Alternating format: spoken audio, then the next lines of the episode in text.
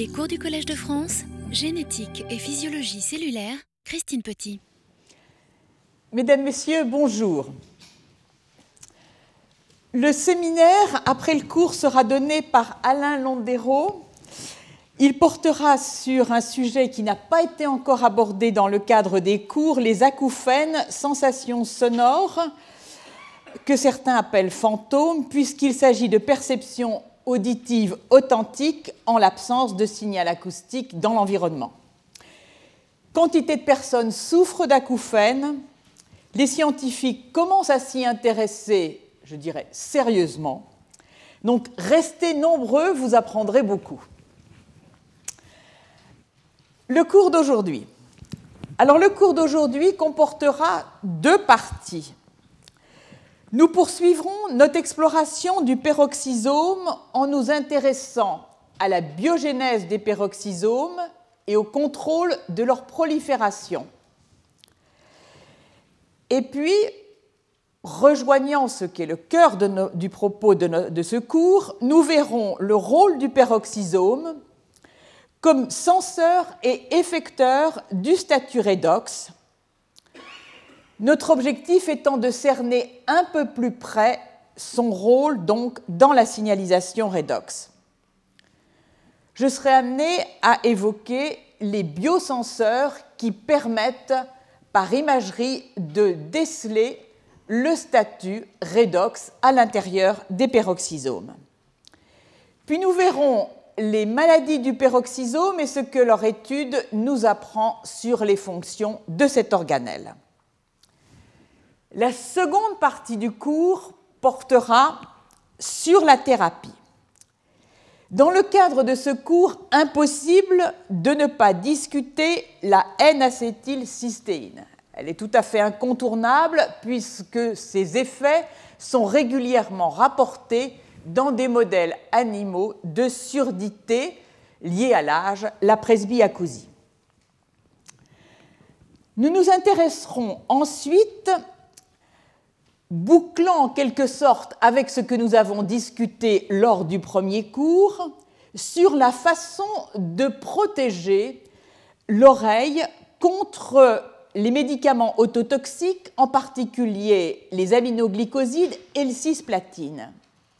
Et nous verrons des travaux récents qui explorent la possibilité de prévenir ou d'amoindrir les effets de l'autotoxicité de ces médicaments par un préconditionnement sonore. Enfin, lorsque l'on parle de prévention, en particulier de prévention de la presbyacousie, impossible de ne pas évoquer la diète calorique. C'est regrettable, mais on sait que aussi bien la longévité que euh, le seuil auditif, enfin la perte de l'audition, sont corrélés avec les prises euh, avec le régime alimentaire.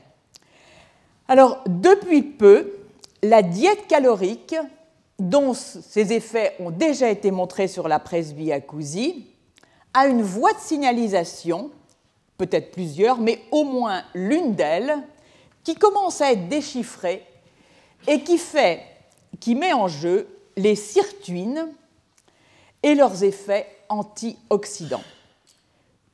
Et nous serons amené à nouveau à discuter le resveratrol, ou plutôt compte tenu de l'importance euh, et du fait que le programme est très chargé, j'en dirai sans doute très peu, mais sachez que le resveratrol que nous avons évoqué déjà à plusieurs, à plusieurs reprises est un activateur de ces circuits. Alors, le peroxysome, maintenant il vous est familier. Voyons la dynamique des peroxysomes. Et tout d'abord, ce qui est peu rapporté, mais pour lequel les exemples s'accumulent, c'est la notion d'une dynamique de certaines molécules. Certaines molécules, on le sait, passent d'un compartiment à l'autre, mais ce qui est nouveau, c'est le fait que certaines molécules que l'on pensait ou strictement associées au, noyau, on, peut les retrouver associées au peroxysome, et d'autres que l'on pensait strictement associées au peroxysome peuvent être retrouvées dans d'autres compartiments. Alors, tout d'abord, j'aimerais évoquer cette protéine ATM, protéine qui est défectueuse dans l'ataxie télangiectasique et qui est une kinase, jusqu'ici décrit dans le noyau et que vous voyez ici par ces doubles marquages à la catalase associés au peroxysome.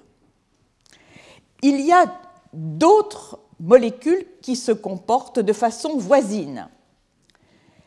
La, nicotinamidase est localisée au peroxysome, mais on peut également la trouver dans le cytoplasme et dans le noyau. Une autre enzyme, la glycérol 3-phosphate déshydrogénase, qui est dépendante du NAD. Il a été montré récemment que dans des conditions de stress, elle change sa distribution. Alors c'est une protéine, une enzyme, qui a dans son extrémité N-terminale l'étiquette PTS2 qui l'adresse à la matrice mitochondriale. Eh bien, dans certaines conditions de stress, on va la trouver non pas au niveau du peroxysome, mais au niveau du noyau. Par exemple, selon le type de stress, elle va être dans un compartiment ou dans l'autre. En cas de stress osmotique, on la trouve dans le noyau. Lorsqu'il s'agit au contraire d'une stimulation de la prolifération par l'acide oléique, on va la retrouver associée au peroxysome.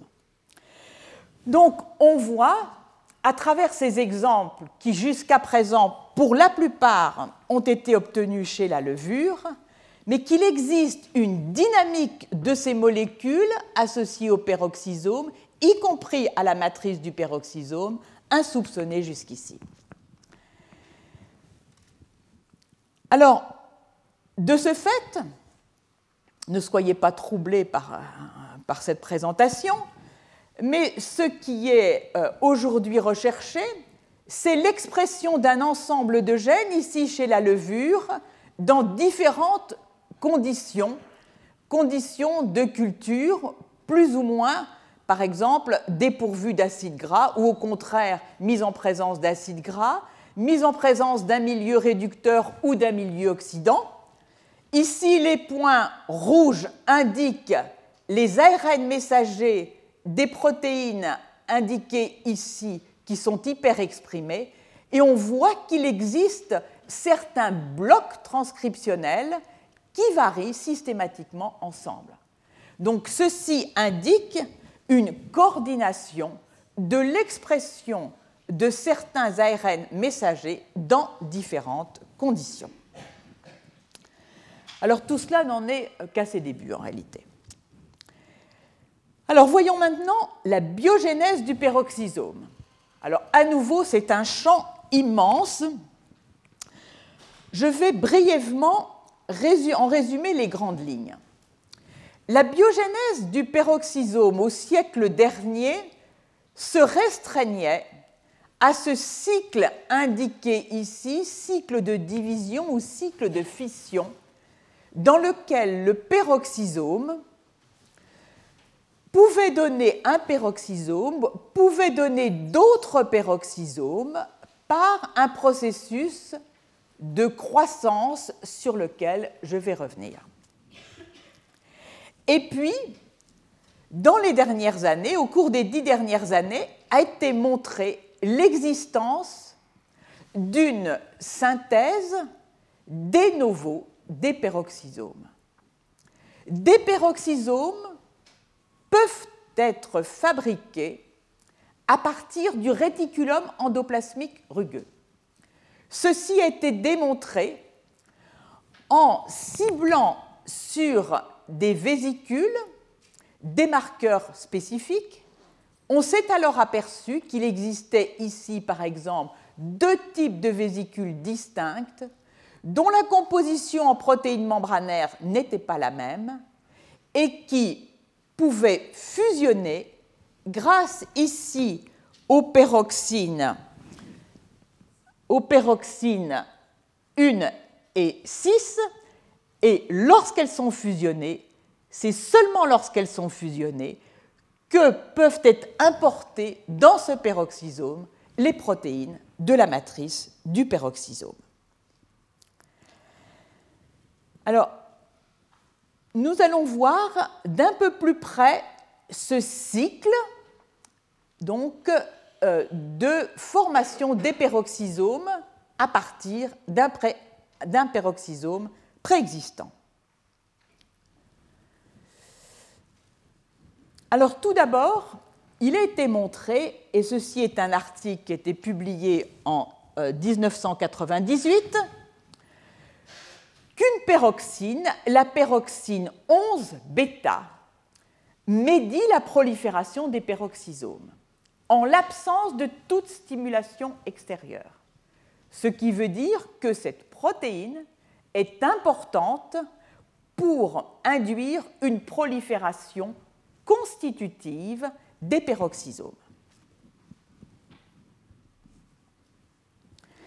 Alors, ceci est illustré ici, où vous avez un fibroblaste normal, avec ses peroxysomes décelés par la catalase, et puis en B, un peroxysome dans lequel, qui a été transfecté de sorte qu'il exprime maintenant la peroxyne 11 bêta, et on voit cette augmentation considérable du nombre des peroxysomes.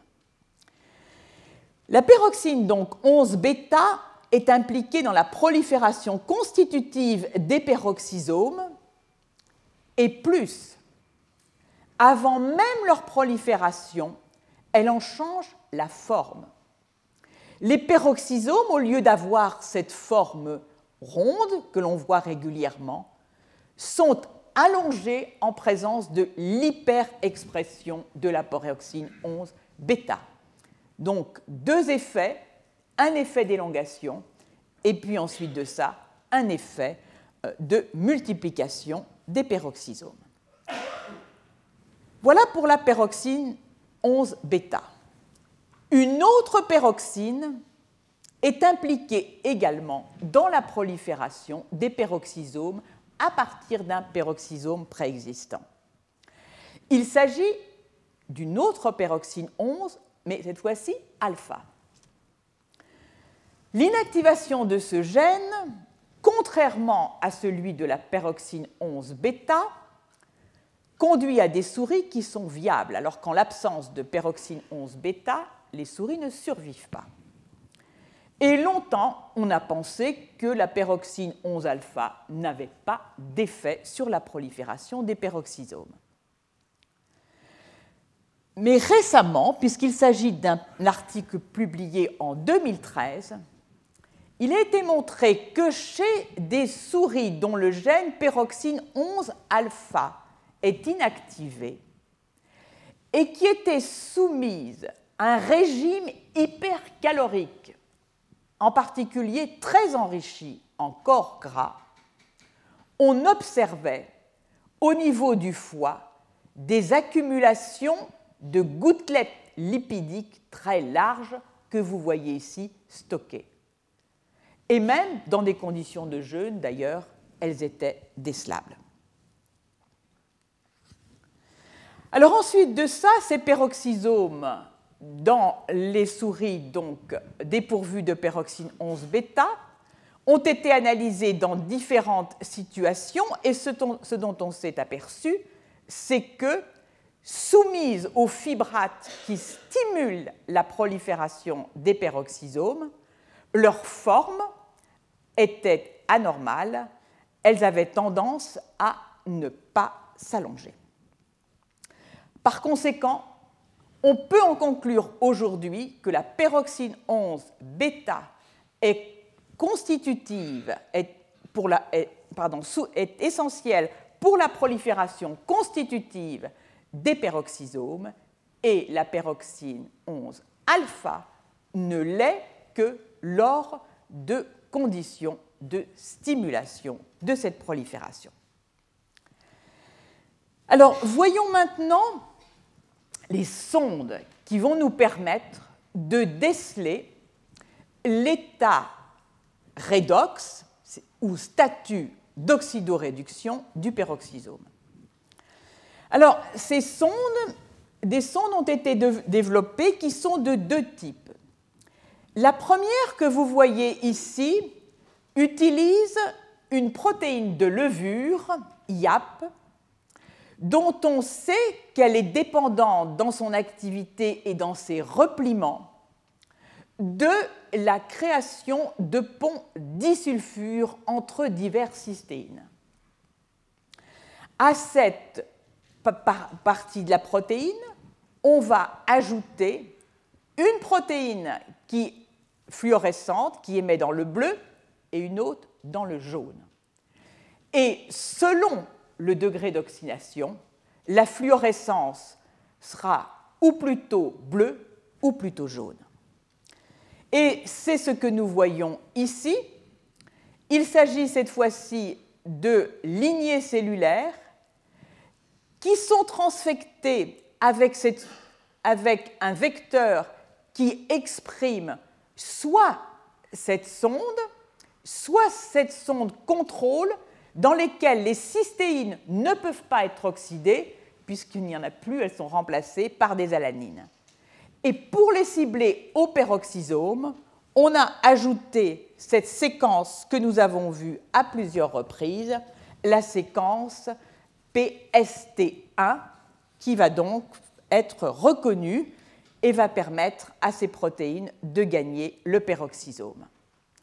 Eh bien, dans ces conditions, on voit que lorsque est ciblé au peroxysome cette construction, en présence d'un milieu oxydant le peroxyde d'hydrogène ou d'un composé contrôle, le peroxyde d'hydrogène accroît la fluorescence et exclusivement celle qui est liée à la sonde qui a gardé ces cystéines. Alors, je voudrais mentionner un autre biosenseur que l'on peut déceler par imagerie et qui permet d'évaluer le statut redox du peroxysome. Il s'agit d'une protéine que nous avons déjà vue, d'une protéine recombinante, la glutarédoxine associée à une GFP, qui est ciblée au peroxysome par cette étiquette PTS1 alors, ce que l'on voit ici, dans un peroxysome sauvage, c'est, dans, une cellule sauvage, c'est le ciblage de ce composé au niveau des peroxysomes. Par contre, si on a affaire à une cellule qui est dépourvue de peroxyne 5, qui par conséquent n'aura pas la possibilité de reconnaître cette construction, puisque c'est la peroxyne 5 qui reconnaît l'étiquette PTS1, on voit que dans ces conditions, le marqueur est totalement dispersé dans le cytoplasme. Des marqueurs dont on peut montrer l'intérêt ici en transfectant donc des cellules, ce sont des, des fibroblastes qui sont transfectés, dans des conditions où l'on va déceler donc l'activité euh, par la fluorescence de ce composé, dans des conditions d'un milieu normal, un milieu réducteur, il y a moins d'activité, un milieu oxydant, le cadmium qui est également oxydant, puis de faibles concentrations de cuivre et de zinc qui n'ont pas d'activité. Alors, j'en viens maintenant au deuxième point que j'ai évoqué, le bilan du peroxysome comme senseur redox. Alors, voici ce que l'on peut glaner dans la littérature en tant que senseur redox, c'est-à-dire capable de percevoir le statut d'oxydoréduction euh, au niveau du peroxysome. Alors, tout d'abord, et c'est la première observation qui a été faite dans la levure au niveau de cette peroxyne nommée 11P, qui est l'équivalent de la peroxyne 11 bêta, qui donc est nécessaire à cette prolifération constitutive, elle est son activité est dépendante du statut redox. Alors c'est ce qui a été montré ici, et de fait, cette euh, protéine, donc la peroxyne 11 bêta, est active sous forme réduite, mais n'a plus d'activité sous forme oxydée, c'est-à-dire que lorsque ces cystéines forment des ponts disulfures. Voyons maintenant le deuxième point, la biogénèse des peroxysomes.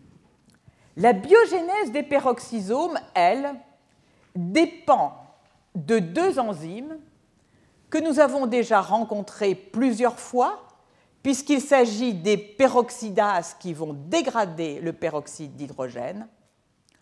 Or, lorsque l'une ou l'autre de ces peroxydases sont atteintes, la biogénèse est défectueuse. Donc il y a non seulement un contrôle de la prolifération des peroxysomes par le statut redox, mais également de leur biogénèse. Ici, il s'agit de la glutathion peroxydase et de la peroxyredoxine 5, les peroxyredoxines et les glutathions peroxydases. Voici ici les articles qui mentionnent le fait que la biogénèse des peroxysomes est dépendante du statut redox de euh, la glutathion peroxydase 1 et ici d'une molécule, ne confondez pas, elle s'appelle PMP20, mais en réalité c'est une peroxyrédoxine et aujourd'hui c'est la peroxyrédoxine 5, son équivalent chez les mammifères. Donc, pour résumer, la biogénèse des peroxysomes dépend de protéines, d'enzymes qui sont impliqués dans la dégradation du peroxyde d'hydrogène. L'importation même des protéines dans la matrice du peroxysome est elle aussi dépendante du statut redox. À chaque fois, le problème est le même, c'est-à-dire qu'il s'agit de protéines qui portent des cystéines et qui peuvent être réduites dans certaines conditions. La protéine d'importation, l'importation des protéines matricielles, le cas qui a été rapporté est celui de la peroxyne 5.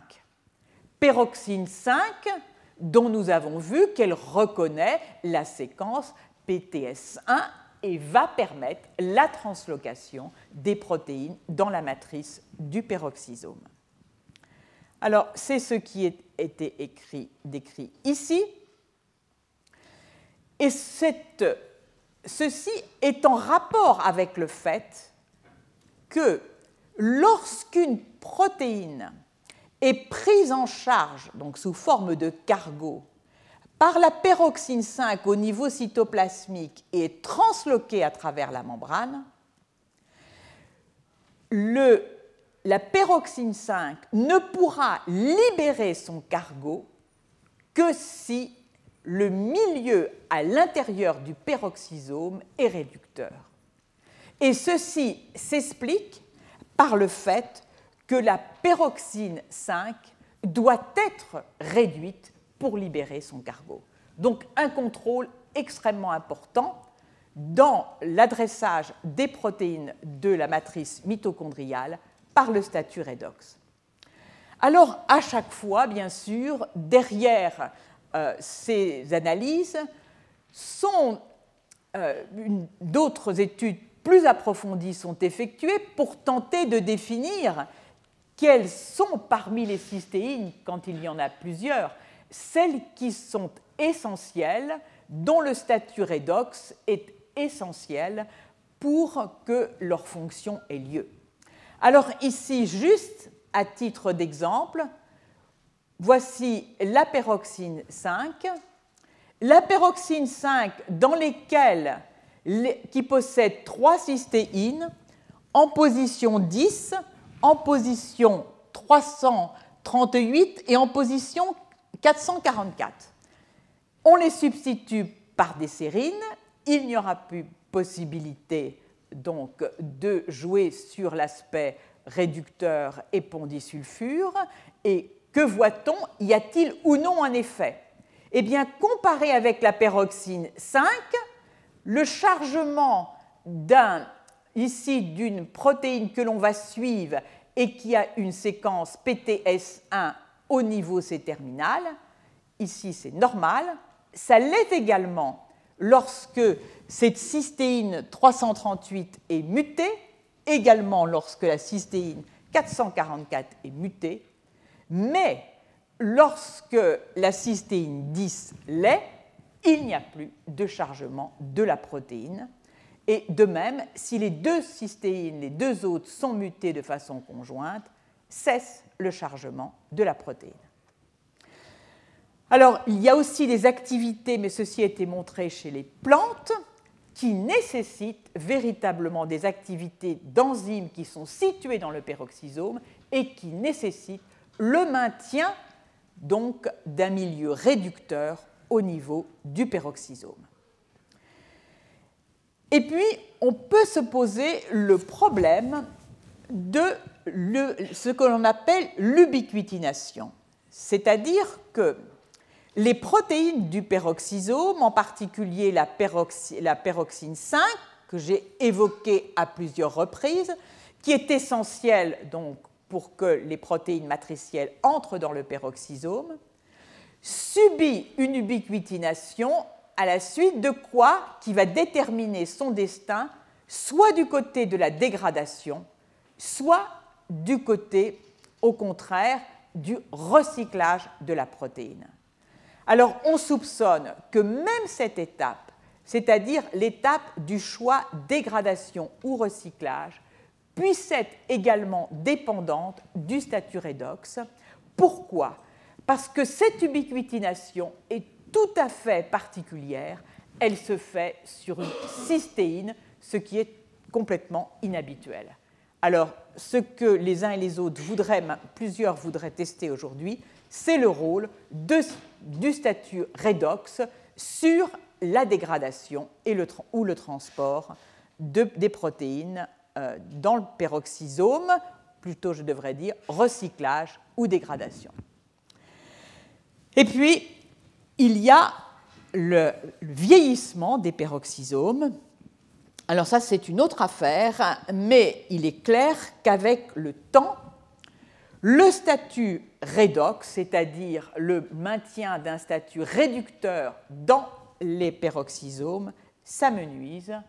Et donc on a une perturbation du statut redox des peroxysomes, avec entraînant sans doute les anomalies que je viens de mentionner, c'est-à-dire problème de prolifération, problème de biogénèse, problème d'adressage, peut-être problème d'activité enzymatique, voire de recyclage ou de dégradation. Alors ici, vous voyez précocement, il s'agit de fibroblastes mis en culture et on va leur faire subir plusieurs passages. E signifie early, c'est-à-dire c'est les premiers passages et on révèle le peroxyde d'hydrogène. Il n'y en a pas. Au bout d'un certain nombre de passages, il n'y en a toujours pas, mais quand on multiplie les passages, on voit que dans le peroxysome s'accumule le peroxyde d'hydrogène. Alors, je vais maintenant évoquer les maladies liées au peroxysome. Alors, vous, allez le deviner, ou vous l'avez déjà deviné, si j'évoque ces maladies dans le contexte de ce cours, c'est parce qu'il y a souvent des atteintes auditives. Ceci vous rappelle les différentes fonctions du peroxysome. Bêta-oxydation des acides gras à longue chaîne avec production d'espèces réactives de l'oxygène. Alpha-oxydation de certains euh, acides gras, en particulier des acides gras branchés, et dans les processus également, formation de cet acide abrégé en DHA, l'acide docosahexaénoïque, DHA je dirais, qui intervient dans la neurotransmission, la plasticité neuronale et également dans la concentration du calcium. Et puis cet acide, je, je peux évoquer ce point jusqu'ici, est la charnière par rapport à la fonction anti-inflammatoire du peroxysome.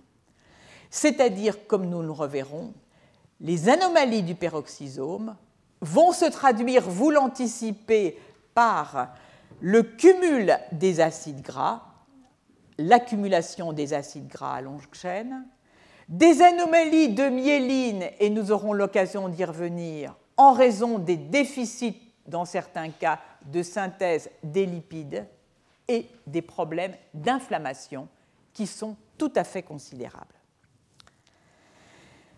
Alors, ce tableau portant sur les anomalies du peroxysome, les maladies liées au peroxysome, se lit de la façon suivante.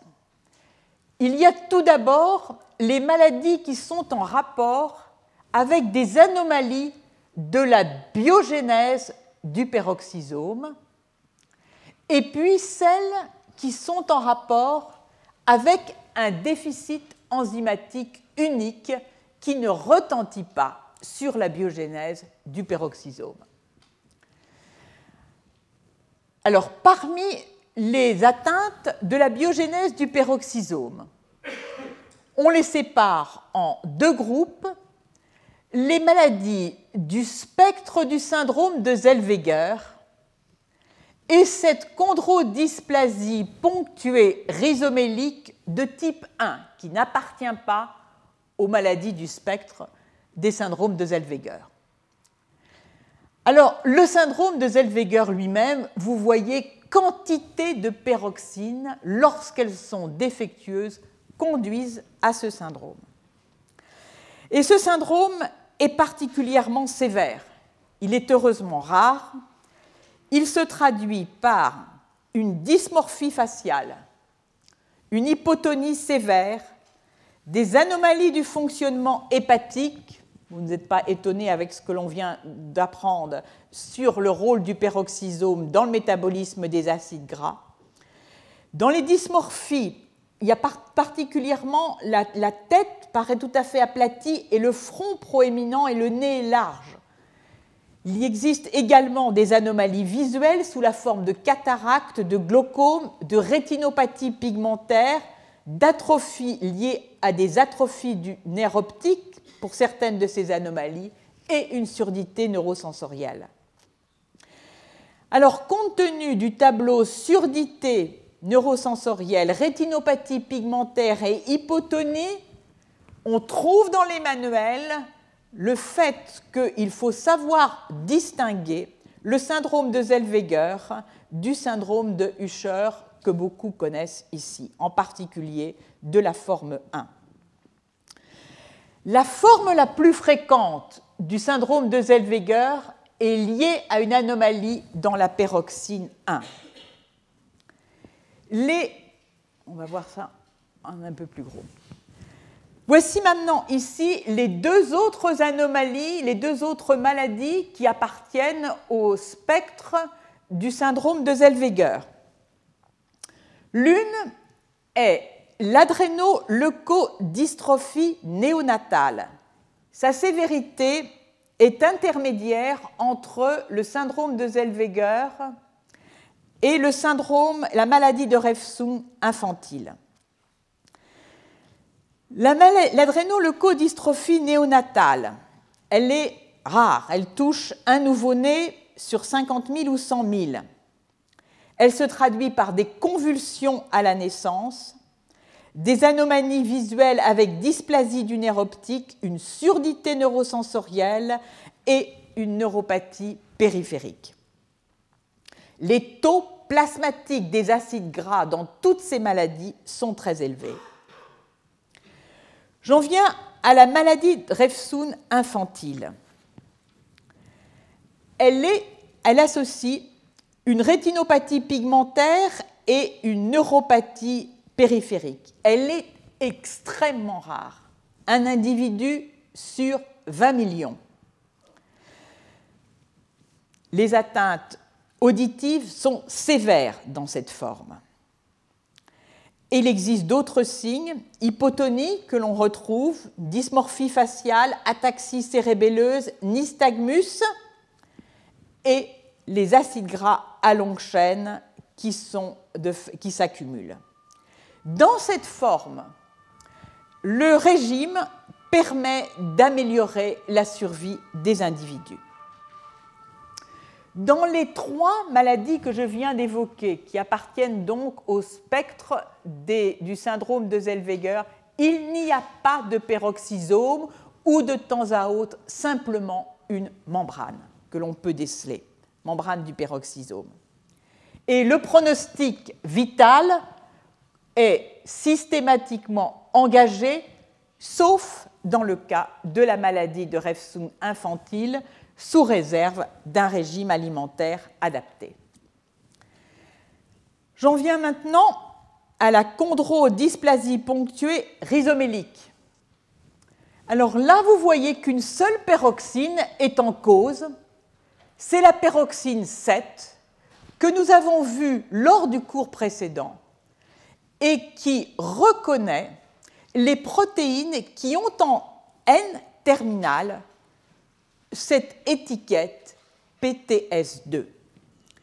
Alors, le métabolisme, l'entrée dans le peroxysome de ces protéines qui portent l'étiquette PTS2 est moins bien connue que celles qui portent les étiquettes PTS1. Mais l'on sait que trois enzymes impliquées dans l'oxydation des acides gras portent cette étiquette et nécessitent donc la peroxine 7 pour intégrer le peroxysome. Alors, au passage, parmi ces trois enzymes, j'aimerais attirer votre attention sur la, la phytanoïl coenzyme A, hydrolase, que nous allons retrouver plus tard dans une autre maladie, la maladie de Refsung sous forme adulte.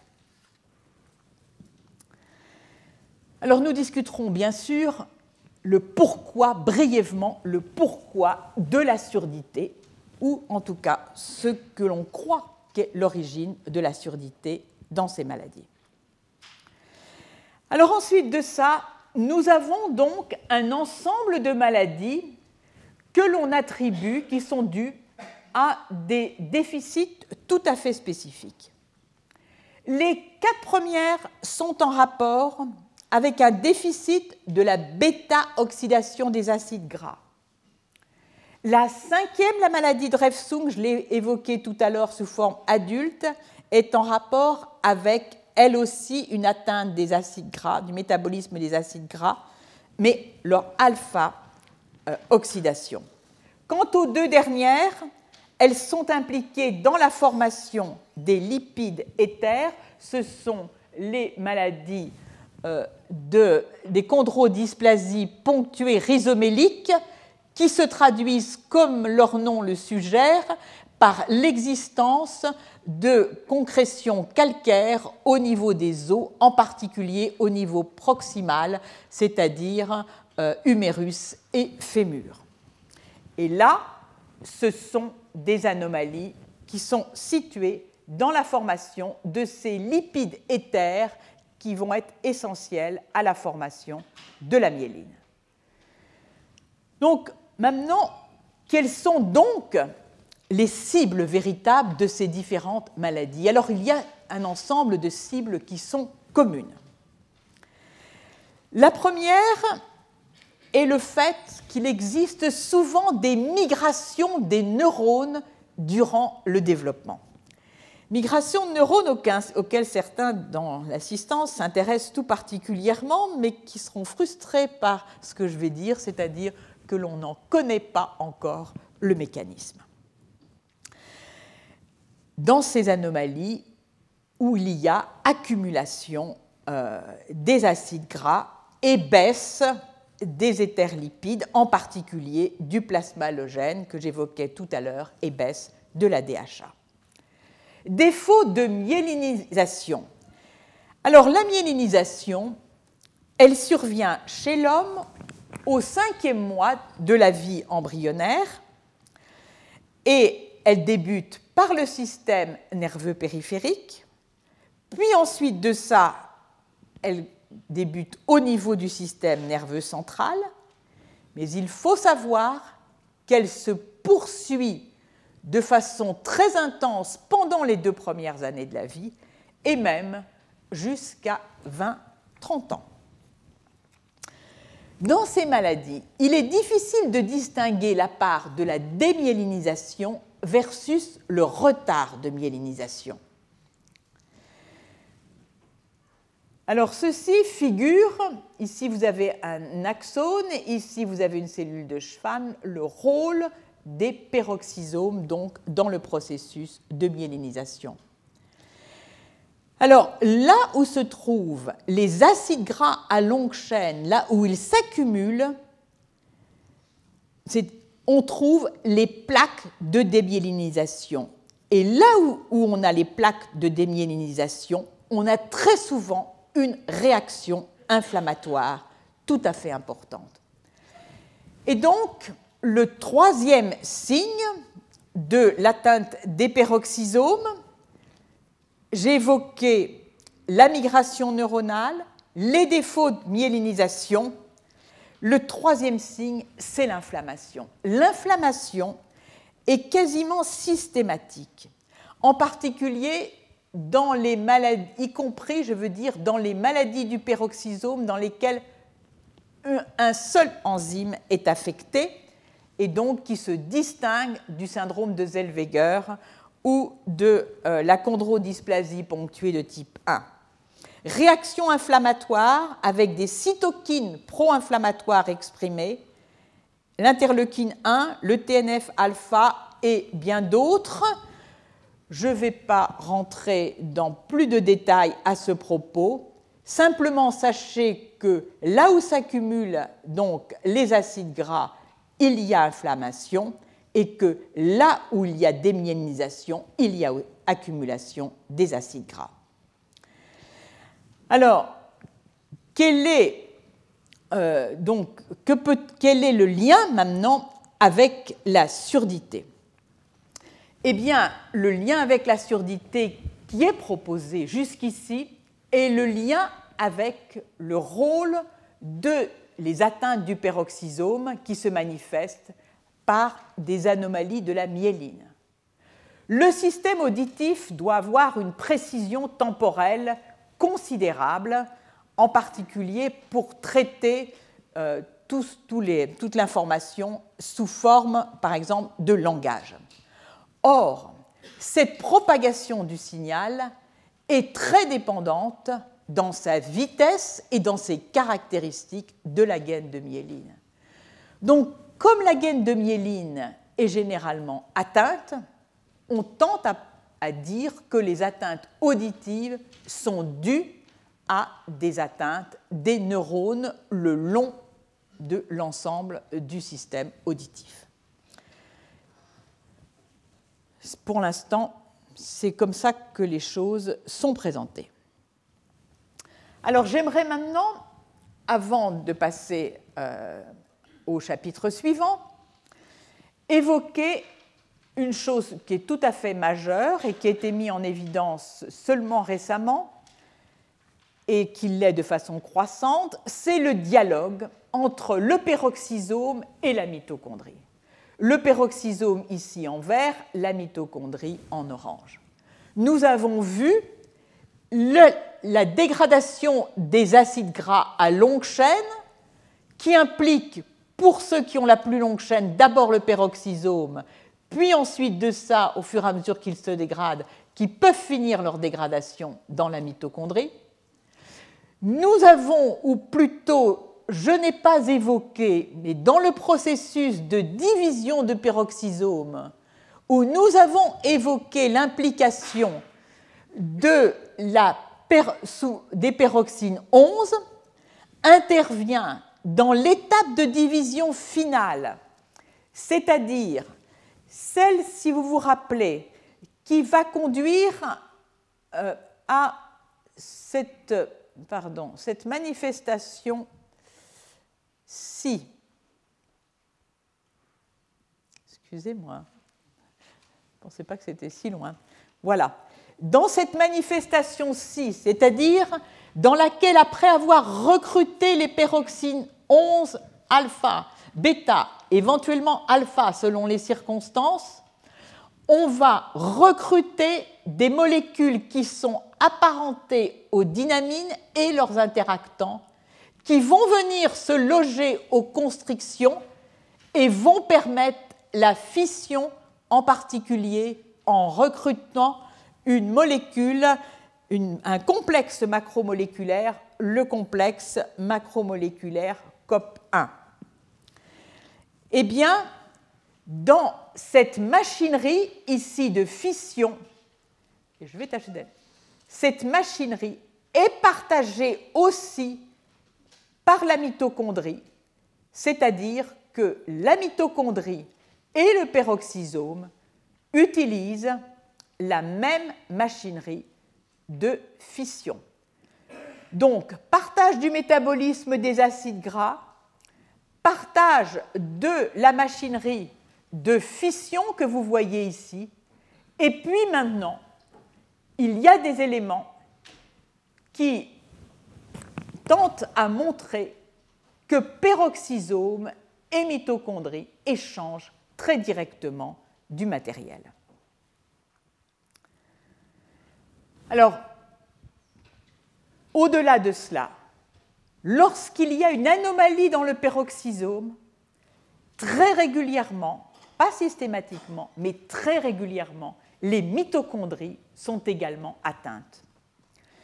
Ici, un modèle animal dans lequel la peroxine 5, indispensable donc à l'entrée de certaines protéines du peroxysome, qui ont en C terminal l'étiquette PTS1 est muté. Si le gène est muté, la protéine est absente. Eh bien, regardez un peu la tête qu'ont les mitochondries.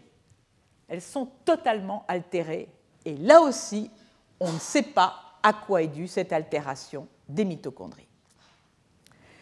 Alors j'en viens maintenant à la deuxième partie du cours où nous allons discuter donc prévention et traitement des atteintes auditives avec perturbation de l'homéostasie redox. Alors, comme je vous le disais, impossible de faire l'impasse sur la N-acétylcystéine. Vous verrez très régulièrement la réversion de phénotypes dans des modèles murins de presbyacousie, c'est-à-dire de surdité neurosensorielle qui apparaissent tardivement, y compris dans certaines souches de, certaines lignées de souris pour lesquelles la perte auditive qui survient avec l'âge survient précocement. La N-acétylcystéine ralentit cette euh, euh, perte de l'audition. Donc, il s'agit ici d'un article qui sans doute, dont les conclusions sans doute vont vous paraître évidentes, mais il m'a semblé important de résumer ce que véritablement la N-acétylcystéine peut faire sur ce métabolisme redox. Alors, je vais vous résumer. Première chose, la N-acétylcystéine ne peut pas piéger les espèces réactives de l'oxygène. Deuxième chose, la N-acétylcystéine ne peut pas réduire le peroxyde d'hydrogène. Il y a mieux sur place, il y a les catalases, il y a les peroxydases, la glutaperoxydase, la peroxyrédoxine. La N-acétylcystéine peut-elle être un substrat pour la synthèse du glutathion? Non, sauf en cas de déplétion extrême du glutathion. Peut-elle réduire les ponts disulfure des protéines? Là aussi, elle rencontre une compétition très importante avec les thiorédoxines et les glutarédoxines. Donc, elle n'est pas bien placée pour soutenir cette compétition, donc on n'attend pas de rôle majeur. Sauf que ces enzymes, thiorédoxines et glutarédoxines, sont de grosses molécules et que par conséquent, certaines cystéines pourraient ne pas leur être accessibles. Certaines cystéines profondément situées dans les molécules, alors que la N-acétylcystéine, étant toute petite, dans ces conditions, pourrait en quelque sorte euh, agir comme antioxydant. Alors, que peut-elle faire? De façon régulière Nous l'avons vu lors du deuxième cours les thiols, l'anion thiol, peut être euh, associé, peut se trouver sous la forme d'un dérivé acide sulfénique.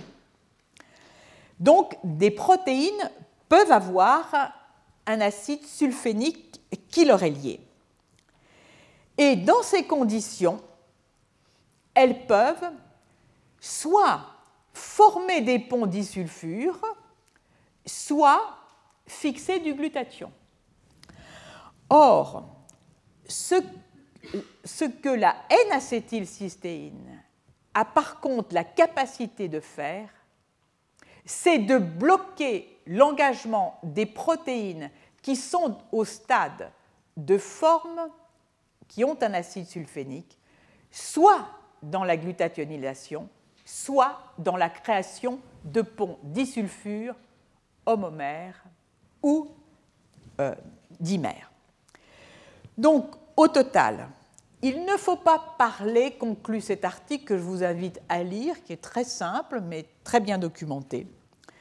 Il ne faut pas parler de la N-acétylcystéine comme un antioxydant au sens propre.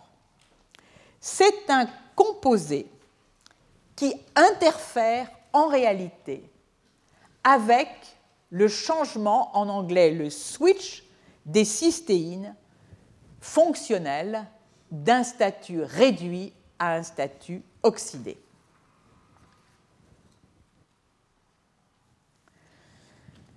Alors, voici ici résumé d'autres anti enfin plutôt quels sont les antioxydants. Alors, prévenir la formation des espèces réactives de l'oxygène, on a un très bon candidat, c'est la superoxyde dismutase. Nous verrons que c'est elle qui a été en premier testée. Protéger par des antioxydants. Le plus puissant, c'est incontestable, c'est le glutathion. Les autres antioxydants sont le cuivre, le zinc, le manganèse, le sélénium et le fer parce qu'ils sont nécessaires aux enzymes antioxydantes. Ils sont nécessaires, mais attention, ils peuvent s'oxyder aussi spontanément par les réactions de Fenton et d'Arber-Weiss. Ensuite, dans les antioxydants, on peut citer les ubiquinones et le cytochrome C. Mais les ubiquinones jouent un rôle dans la production des espèces réactives de l'oxygène, mais en même temps, elle protège contre la peroxydation lipidique. Le cytochrome C, lui, peut, a, potentiellement un effet car il capte les électrons libres de l'anion superoxyde dans la chaîne respiratoire mitochondriale. La vitamine E et la vitamine C sont deux antioxydants la vitamine E est liposoluble, elle se fixe sur les membranes, elle peut séquestrer des radicaux libres. La vitamine C est hydrosoluble et elle peut capter le peroxyde d'hydrogène et le radical hydroxyle. Venons-en aux antioxydants de synthèse je passe sur la N-acétylcystéine que nous venons de voir. Les antioxydants, ce n'est pas vraiment un antioxydant, mais je l'ai classé là. La restriction calorique, c'est tout de même qui a un effet majeur sur le statut redox. L'utilisation de la déméthionine est un médicament qui a le même effet sur le stress oxydant, l'epsélène, euh, dont je ne parlerai pas aujourd'hui. Alors, nous allons voir quelques exemples des effets, euh, d'abord de des effets antioxydants dans différentes situations sur donc euh, l'atteinte auditive. Ici, on a affaire à une étude qui est relativement ancienne, 1993, dans laquelle est appliquée une surexposition sonore de 90 décibels, un large spectre, 100 Hz à 20 kHz, et pendant 60 heures. On sait que dans ces conditions, on doit produire des, des espèces réactives de l'oxygène. Les auteurs de ce papier ont essayé de voir si l'élévation du seuil que vous voyez ici, le seuil des animaux qui n'ont pas été soumis au son, et ici, après stimulation sonore, donc pendant 60 heures, celle que je viens d'écrire, dont vous voyez l'élévation considérable du seuil, c'est immédiatement après l'ensemble du protocole. Sont testés l'allopurinol et qui va être injecté par voie intrapéritonéale et la superoxyde dismutase couplée au polyéthylène glycol qui va être injecté par voie intramusculaire. Alors l'injection, les injections se font 24 heures, 12 heures et 12 heures avant l'exposition au son, puis toutes les deux heures pendant l'exposition au son. Alors on voit donc l'élévation ici du seuil qui est considérable, hein, puisqu'elle atteint presque 40 décibels, et un effet protecteur par la superoxyde dismutase et par l'allopurinol. Alors l'allopurinol, c'est le traitement euh, de la goutte. Pourquoi? Parce que l'allopurinol inhibe la synthèse de l'acide urique qui est responsable, dans l'élévation, est responsable de la goutte. Mais l'allopurinol agit en réalité au niveau des xanthinoxydases dont nous avons parlé précédemment, xanthinoxydases qui sont à l'origine de la production d'espèces réactives de l'oxygène la première d'entre elles, du euh, l'anion superoxyde. Et on voit que dans ces conditions, alors vous allez tous prendre de l'allopurinol, on a un effet protecteur. Maintenant, l'effet protecteur euh, est mesuré sur les euh, potentiels microphoniques, c'est-à-dire que l'on approche une électrode à la fenêtre ronde et ce que l'on mesure, c'est toujours le seuil mais l'appréciation de cette mesure, c'est une appréciation de la réponse des cellules ciliées externes à la base de la cochlée. Ici, avant que les animaux soient soumis au son, l'élévation lorsqu'ils ont été soumis au son, lorsque la superoxyde dismutase a été injectée, on voit que l'on baisse l'effet qu'a le son sur l'élévation de cette réponse en des cellules ciliées externes et qu'il est bien plus abaissé encore si euh, les animaux ont été traités par l'allopurinol. Donc ceci indique très clairement que l'élévation du seuil auditif induite par la surexposition au bruit passe par un trouble de l'homéostasie redox, par un changement de l'équilibre de l'homéostasie redox, puisque cet effet peut être antagonisé aussi bien par la superoxyde dismutase qui va inhiber, pardon, qui va permettre de produire à partir des anions superoxydes du peroxyde d'hydrogène qui est moins qui, n'est pas, enfin, disons, euh, un radical libre, contrairement euh, à l'anion superoxyde, et également par l'allopurinol. Alors, j'en viens maintenant à euh, discuter la prévention de la surdité induite dans certaines conditions par le préconditionnement sonore. Alors vous serez sans doute aussi étonné, peut-être étonné, de savoir que le préconditionnement sonore a été décrit depuis longtemps comme une façon de, en quelque sorte, prévenir les euh, modifications, les atteintes auditives. Alors, le préconditionnement trouve sa place dans ce cours puisque nous nous sommes intéressés aux atteintes des cellules sensorielles, mais pas seulement, mais atteintes auditives dues aux aminoglycosides et aux cisplatines. Il trouve également sa place dans ce cours, comme l'a mentionné Patrice Courvalin, compte tenu du fait que les aminoglycosides sont encore très utilisés et très utiles en thérapeutique, et que, comme je l'avais mentionné, chez environ, chez environ 20% des patients qui reçoivent de fortes doses d'aminoglycosides, il y a des pertes auditives plus ou moins sévères.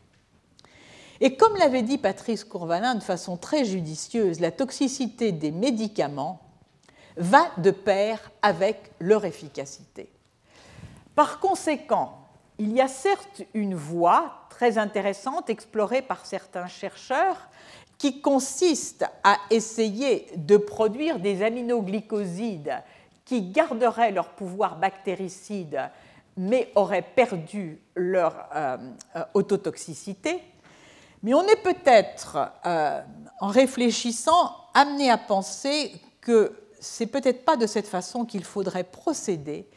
Il faudrait beaucoup mieux être capable, en quelque sorte, de protéger l'oreille contre les effets des aminoglycosides et du cisplatine, c'est-à-dire de trouver un moyen dans lequel seul l'organe sensoriel auditif serait concerné par la protection. Alors, on a envie de dire, pourquoi pas le préconditionnement, puisqu'il s'agit d'une stimulation sonore et qui va avoir des effets exclusivement au niveau du système auditif. Alors, dans une première étude, le groupe dont je rapporterai tout à l'heure euh, les avancées en ce qui concerne très directement le rôle euh, du préconditionnement, s'est intéressé à la situation suivante. Dans, dans, ce premier travail, ils se sont directement intéressés aux molécules dites chaperones. Tout stress produit une élévation de ces protéines dites chaperones qui ont d'abord été découvertes lors euh, lors du choc thermique et de ce fait, ces protéines sont appelées protéines de choc thermique. Alors, ce qui a été euh, tout d'abord fait, c'est de regarder si lorsque l'on cultive, il s'agit cette fois-ci d'utricule et pas de cochlée, c'est-à-dire d'un des organes vestibulaires, dans des conditions de choc thermique, est-ce que oui ou non on induit l'expression de ces protéines de choc thermique qui sont toujours abrégées en HSP pour Heat Shock Protein. Et ce qui a été regardé, c'est chez des animaux contrôles qui expriment la plus classique de ces protéines de choc thermique, HSP70, euh, dans des conditions contrôle, dans des conditions de choc thermique ici en noir, et chez les animaux qui euh, n'expriment pas HSP70, dans des conditions contrôle en bleu et dans des conditions de choc thermique en vert. Eh bien, vous voyez que l'expression qui est induite, l'expression majeure, est l'expression de la protéine HSP70. Et bien sûr, elle ne l'est pas chez le mutant qui ne l'exprime pas, et à un moindre degré, HSP27. Nous poursuivons avec ce protocole dans lequel des utricules sont mis en culture et soumis à un choc thermique. Alors, ce choc thermique pourrait vous faire bondir parce qu'on fait passer ces utricules de 37 degrés à 43 degrés pendant une demi-heure. Et six heures après, donc, on examine la transcription des, protéines, des gènes qui codent pour ces protéines de choc thermique, et puis ici, l'expression de la protéine HSP70. Alors vous voyez ici les utricules dans lesquels les cellules sensorielles sont euh, en rouge, elles sont décelées par un anticorps dirigé contre une protéine qu'elles expriment, la myosine 7A. Et puis, voici ici, et elles sont également, ces, euh, neuroépithéliums pardon, sont incubés avec un anticorps dirigé contre la, la protéine HSP70 qui marque les cellules qui l'expriment en vert eh bien, vous voyez qu'en présence d'un choc thermique, on a bien l'expression de la protéine HSP70. On a expression de cette protéine HSP70 et quand on fait différents plans de coupe, tout de suite je vais à la conclusion, on peut démontrer que la protéine HSP70 n'est pas exprimée dans les cellules sensorielles, mais dans les cellules de soutien. Alors, si la protéine, comment montrer que la protéine HSP70 a euh, éventuellement un rôle dans la survie des cellules sensorielles C'est ce que l'on attend, c'est-à-dire que si c'est une protéine qui protège les, cellules soumises au choc thermique, euh, on doit pouvoir le mettre en évidence. Alors ceci a été fait de la façon suivante. Ici, des cellules contrôle. Là, on les transfecte par un virus qui n'exprime qu'une protéine fluorescente. Et là, par un virus recombinant qui exprime la protéine HSP. Ce que l'on va regarder maintenant, c'est l'effet protecteur dans un essai où on a en plus ajouté des aminoglycosides, ici la néomycine. Alors ici, dans les conditions d'un vecteur qui n'exprime que la protéine fluorescente, et là, qui exprime la protéine HSP70. Euh, les effets sont quantifiés ici sur la densité des cellules sensorielles sans l'antibiotique avec l'antibiotique, la densité chute. Lorsque l'on a simplement transfecté ces cellules par l'adénovirus qui exprime la GFP, la densité des cellules reste faible. Il y a récupération lorsque l'on ajoute la protéine HSP70. Alors, quel est le mécanisme de cette protection? Les auteurs ont euh, proposé comme hypothèse que cette protéine de choc thermique, qui le plus souvent est située dans les cellules, pourrait, dans la situation actuelle, puisqu'il s'agit de protéger les cellules sensorielles, être sécrétée à partir des cellules de soutien. Alors, ils ont, pour tester cette hypothèse, mis au point le dispositif suivant. Ici, des cellules contrôle donc qui poussent dans des conditions normales Et l'on regarde la densité. Ici, des cellules qui sont soumises à un choc thermique, mais il ne se passe rien. Là, on rajoute un autre antibiotique, un autre aminoglycoside, la gentamicine, et on va regarder cette fois-ci dans ce dispositif qui est composé de deux compartiments. Un compartiment inférieur dans lequel poussent des utricules, nous sommes toujours avec les utricules, et un compartiment supérieur dans lequel poussent des utricules euh, sur une membrane qui est perméable, c'est-à-dire à partir de ces utricules, s'il existe une, substance diffusible, elle doit pouvoir avoir un effet sur les utricules du compartiment inférieur. Et puisque l'on veut tester l'hypothèse d'un rôle de la protéine de choc thermique 70, HSP 70, on va produire un choc thermique ici dans le compartiment supérieur. Alors, que voit-on De fait, ici, avec la gentamicine qui est présente tout le long, lorsque l'on provoque un choc thermique, aussi bien dans le compartiment du haut que dans le compartiment du bas, on protège dans une certaine mesure les cellules sensorielles.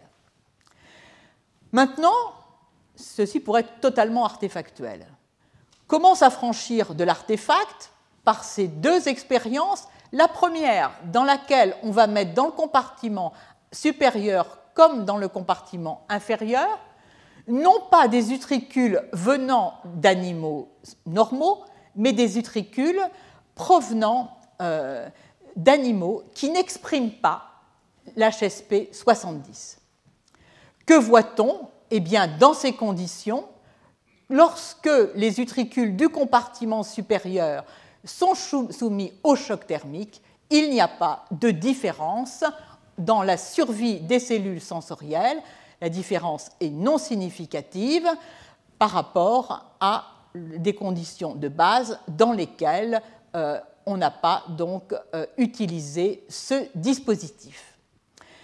Alors, si l'hypothèse est exacte, lorsque dans le dispositif on introduit dans le compartiment supérieur des utricules qui proviennent d'animaux qui n'expriment pas l'HSP 70, on ne doit pas avoir d'effet. Et de fait, c'est ce qui est observé. Enfin, si tout est exact, lorsque dans ce dispositif, on va utiliser un dispositif où dans le compartiment supérieur, on met des utricules provenant d'animaux sauvages qui sont soumis à un choc thermique et en dessous des utricules qui sont incapables de synthétiser la protéine HSP70, si tout est exact, l'HSP70 doit être produit dans ce compartiment, diffusé et protéger la survie des cellules sensorielles. C'est ce qui est observé avec... Bon, c'est ce qui est observé. La tendance est là. Je crois que je vais devoir aller un peu plus vite euh, si je veux aborder l'ensemble du sujet. Bon, si on rajoute maintenant, c'est ce qu'il y a de plus simple, directement de la protéine HSP70 dans le milieu, euh, et bien, plus de la gentamicine, eh bien, on a un effet protecteur. Si on fait ça, c'est-à-dire on rajoute de la protéine HSP70, de la gentamicine et un anticorps dirigé contre la protéine HSP70, on n'a plus d'effet protecteur. Et ceci est à comparer avec des conditions contrôle dans lesquelles on met non pas un anticorps dirigé contre HSP70, mais des immunoglobulines qui n'ont pas de rapport avec HSP70. Alors, dernier élément, les cellules sensorielles sont protégées.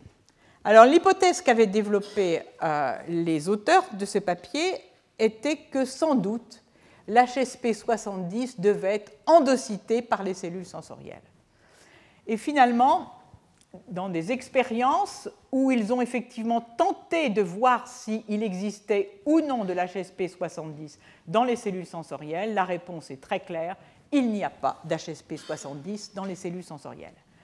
Par conséquent, oui, il existe bien un effet protecteur que l'on peut mettre en évidence in vitro contre la toxicité due aux aminoglycosides, effet médié par la libération de HSP70 provenant des cellules de soutien qui agit sur les cellules sensorielles. Comment? On ne sait pas, mais puisqu'il n'y a pas, euh, on ne retrouve pas HSP70 dans les cellules sensorielles, c'est vraisemblablement dû à la fixation d'HSP70 sur un récepteur, et cette protéine a plusieurs récepteurs, à la surface des cellules sensorielles.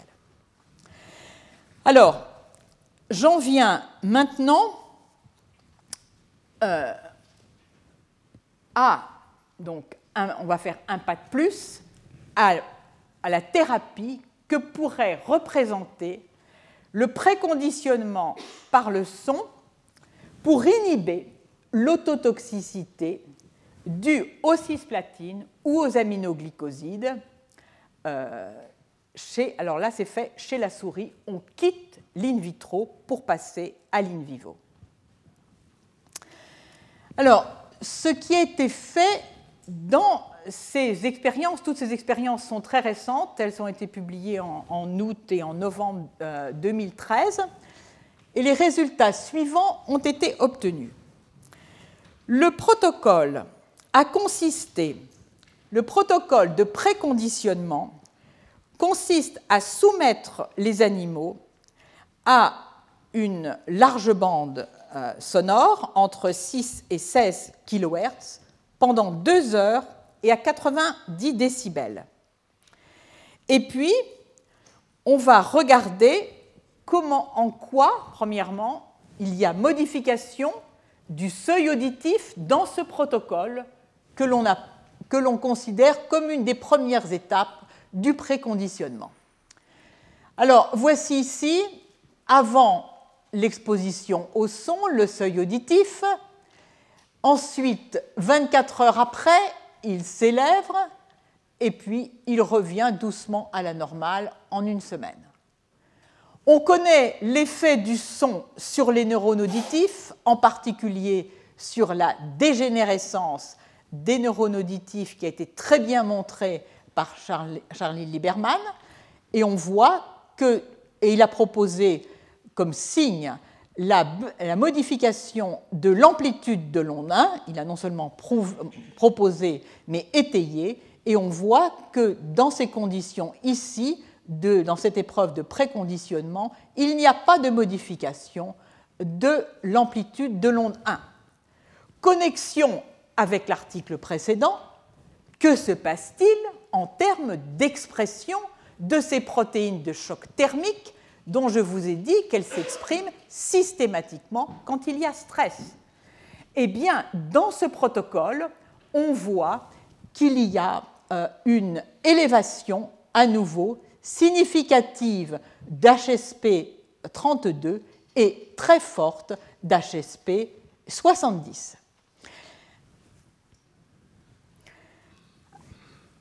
Alors, maintenant, nous allons voir quel est l'effet de ce préconditionnement sur la protection euh, aux cisplatines, tout d'abord aux cisplatines. Alors ici, vous voyez l'atteinte auditive lorsque les animaux ont été soumis aux cisplatines, ici d'abord en termes de seuil ABR, euh, voilà, en termes de seuil ABR, et là, en termes de seuil des produits de distorsion acoustique. Alors, s'il n'y a pas de, euh, de pardon, je vais passer peut-être euh, tout de suite à cette diapositive parce qu'on n'a pas beaucoup de temps, et je vais me concentrer sur les effets sur le seuil des produits de distorsion acoustique. Ici, donc, la soumission au son qui augmente le seuil des produits de distorsion acoustique. Ici, le cisplatine. Et maintenant, on a ajouté le son. Eh bien, vous voyez que le seuil des produits de distorsion est abaissé, en particulier pour des fréquences moyennes. Et si on s'intéresse à l'histologie, si on regarde ce qui se passe au niveau de l'histologie, eh bien, il y a aussi un effet protecteur au milieu de la cochlée pour les cellules ciliées externes dans le protocole de préconditionnement. Alors, nous avons vu le cisplatine, quid des aminoglycosides? Est-ce que l'effet est semblable? Eh bien, même expérience, mais cette fois-ci, c'est le seuil qui est regardé, avec donc euh, le niveau, le seuil euh, sans, euh, avant toute injection du cisplatine et toute exposition au son, puis traitement par la canamycine, on voit l'élévation du seuil auditif, et dans une certaine mesure, l'élévation du seuil est moindre s'il y a eu préconditionnement. Alors, donc, ceci tente à démontrer qu'il y a peut-être là une piste pour protéger l'audition chez des patients qui vont être euh, soumis soit à l'injection d'aminoglycosides, soit à celle de cisplatine, avec un lien, comme je vous ai montré, qui, est, euh, qui est celui des protéines de choc thermique. Alors, en 7 minutes, c'est une gageure, mais je ne peux pas ne pas vous parler de cet article publié dans la prestigieuse revue Cell et qui s'intéresse à la presbyacousie et qui s'intéresse tout particulièrement à l'effet de la diète calorique. On sait, comme je vous l'ai dit, que la diète calorique ralentit la presbyacousie, que ce soit dans les modèles, principalement ceci est exploré dans les modèles animaux. Ceci va m'amener à parler d'une catégorie de protéines dont vous n'avez peut-être jamais entendu parler, qui sont les sirtuines, qui sont des désacétylases dont le rôle est considérable. Elles désacétylent aussi bien les histones que quantité de facteurs de transcription, que des enzymes, et jouent ainsi sur l'activation ou la désactivation des facteurs de transcription comme des enzymes et contrôlent la transcription via les histones. On en connaît sept membres aujourd'hui et je vais tout de suite passer au, résultat. L'objectif est d'essayer de comprendre comment agit la diète calorique sur la protection euh, de euh, l'audition. Alors vous voyez ici en A, on va être dans deux conditions. Déjà, on va progresser en âge chez des souris qui sont soumis à un régime contrôlé. contrôlé ne veut pas dire euh, euh, la diète, c'est un faux ami, c'est un régime contrôlé, ou soumis à une diète calorique. Alors, vous voyez ici le seuil auditif à deux mois en bleu. Dans cette lignée de souris, donc où l'alimentation est contrôlée mais normale, l'élévation du seuil auditif, et puis en cas de diète calorique, 40 à 60% le seuil se maintient. L'effet est spectaculaire. Alors, on sait que les sirtuines ont un rôle dans le métabolisme antioxydant. De ce fait, les auteurs ont cherché à voir si cet effet de la diète calorique sur le seuil auditif impliquait les sirtuines et ils ont testé la sirtuine 3 en testant l'effet de la diète calorique chez des animaux dépourvus de sirtuine 3. Eh bien, vous voyez ici le seuil auditif à 2 mois, à 12 mois dans un régime normal et la diète calorique en rouge mais sans sirtuine 3. Là, l'effet est majeur il n'y a plus d'effet lié à la diète calorique.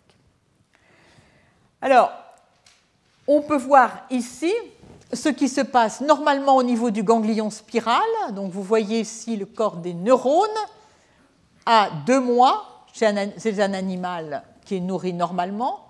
À 12 mois, les, neurones ont disparu en quantité et lors de la diète calorique, la protection des neurones est considérable. Si ces animaux sont délétés pour la sirtuine 3, vous voyez ici que l'âge, la progression en âge fait son effet et que la diète calorique a un effet très limité. Alors nous allons maintenant accumuler, ils ont accumulé les éléments qui montrent que l'effet protecteur de la diète calorique passe par la sirtuine 3. Alors ce qui a été regardé ici, c'est euh, l'atteinte de l'ADN, qui est une manifestation du stress oxydant, chez les animaux sauvages, nourris donc de façon conventionnelle, en diète calorique, nettement moins d'oxydation, nettement moins de dommages de l'ADN, réversion de l'effet en sirtuine 3. Voyons maintenant ce qui se passe euh, au niveau de l'oxydation de l'une des bases de l'ADN. C'est un test classique de l'agression par les espèces réactives de l'oxygène. Baisse par la dièse calorique, réversion de l'effet lorsqu'il n'y a plus de sirtuine 3. Maintenant, ce qui est regardé, c'est la densité des neurones.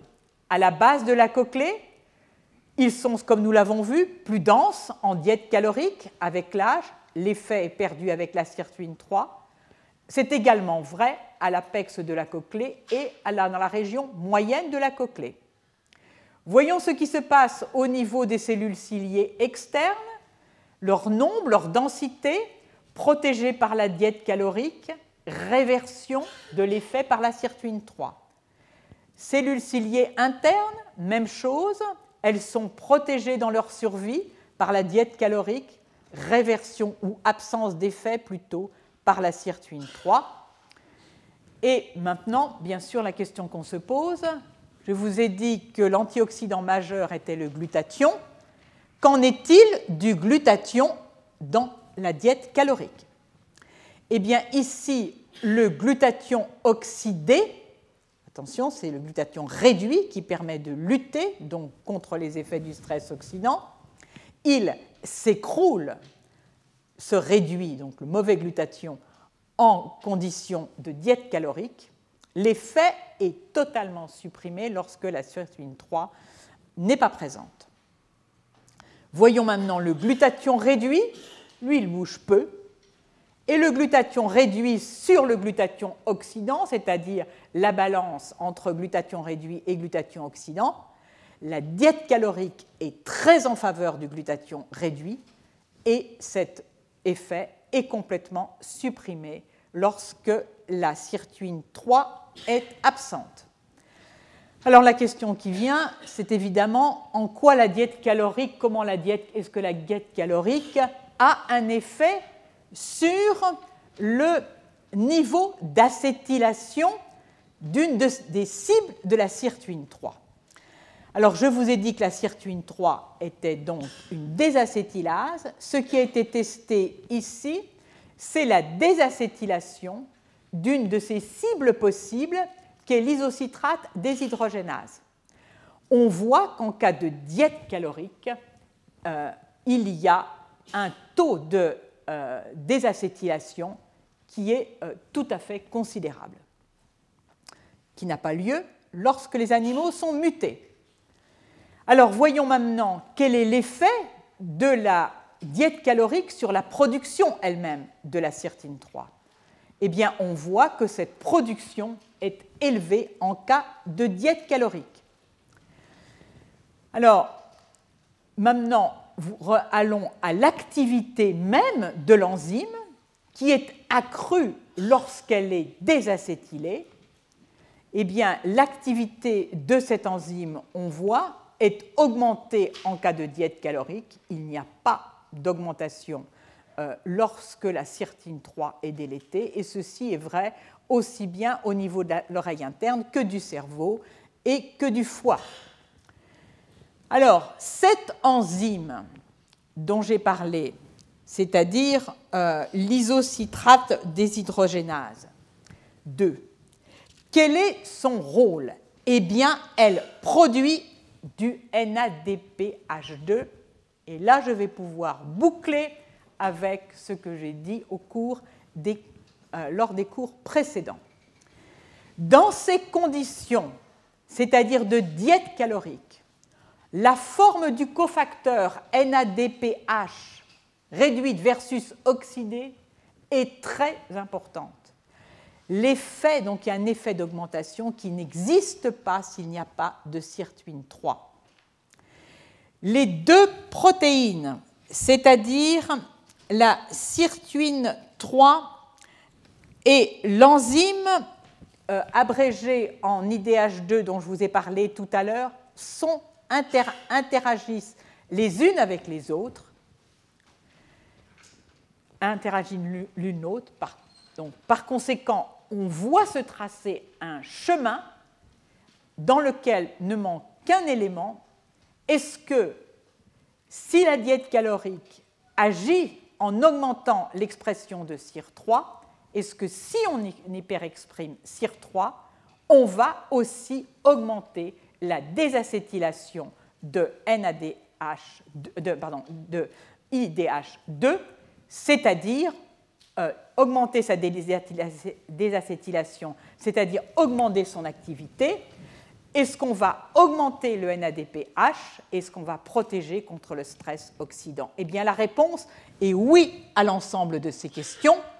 On augmente en, euh, euh, exprimant CIRT, on augmente l'expression du NADPH, en, hyperexprimant euh, IDH2, on augmente aussi le NADPH réduit et la somme des deux donne un effet supérieur. Protège-t-on L'effet de la protection est recherché contre le peroxyde d'hydrogène? Eh bien, ici, il s'agit de transfection. Nous sommes maintenant, nous avons quitté les les souris, nous sommes dans des cellules transfectées avec un vecteur vide, sans agent euh, oxydant, sans peroxyde d'hydrogène, on voit la viabilité des cellules. Lorsqu'on ajoute le peroxyde d'hydrogène, elle s'écroule. Si l'on exprime CIR3 ou si l'on exprime IDH2, on a une survie qui est plus importante. Même chose par euh, cette drogue oxydante.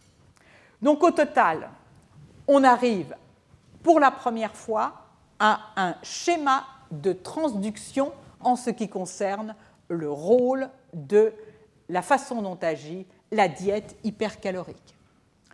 Pardon, la restriction hypocalorique, la restriction calorique. En cas de restriction calorique, on a augmentation de la sirtuine 3.